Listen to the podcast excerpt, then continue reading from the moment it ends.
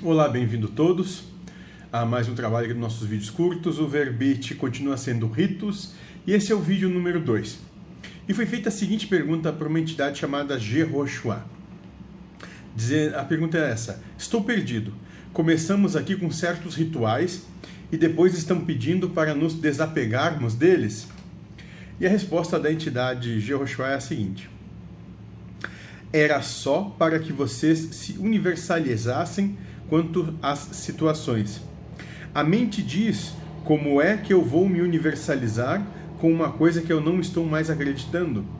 A mente usa qualquer artifício para retornar àquele modo, que é o teu gênero de prova, que inclusive ao que pode te trazer elevação e é um trabalho e luta a cada pensamento.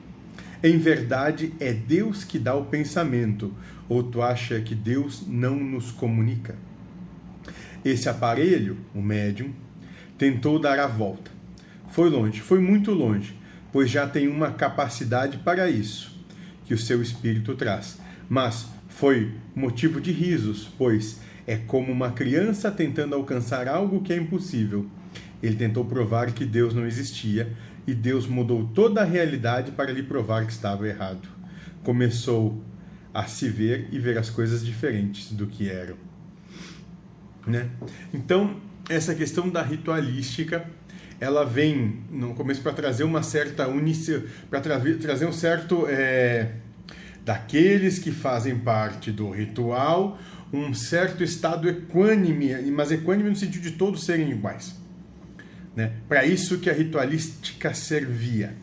Né? E chegou um ponto que dizia, bom, até então serviu, agora não serve mais, a gente não precisa mais disso, vamos para um outro estágio onde nós abandonamos toda a questão de rito e ritualística. Né? E naturalmente a mente, né? ou seja, o nosso gerador de provas, né, que nos gera a realidade, os nossos pensamentos, vão ir contra tudo que já está é, na zona de conforto tudo que vai fazer, que nos faz sair da zona de conforto, o nosso cérebro vai contra, a nossa mente vai contra. É uma proposta contrária ao que quer. E é por isso que nós ficamos muito nervosos, bravos, angustiados, seja lá o que for, sempre que há uma contrariedade, né, em, há uma contrariedade em relação ao que acontece quando o que acontece vai contra o que nós queremos. Né? Por isso que nós ficamos brabos, angustiosos, com medo, nervosos e assim vai. Né? Porque nós, nós somos é, condicionados a nos mantermos na zona de conforto. Saia disso, inove, se transforme, vá adiante, mude, a vida é mudança infinita.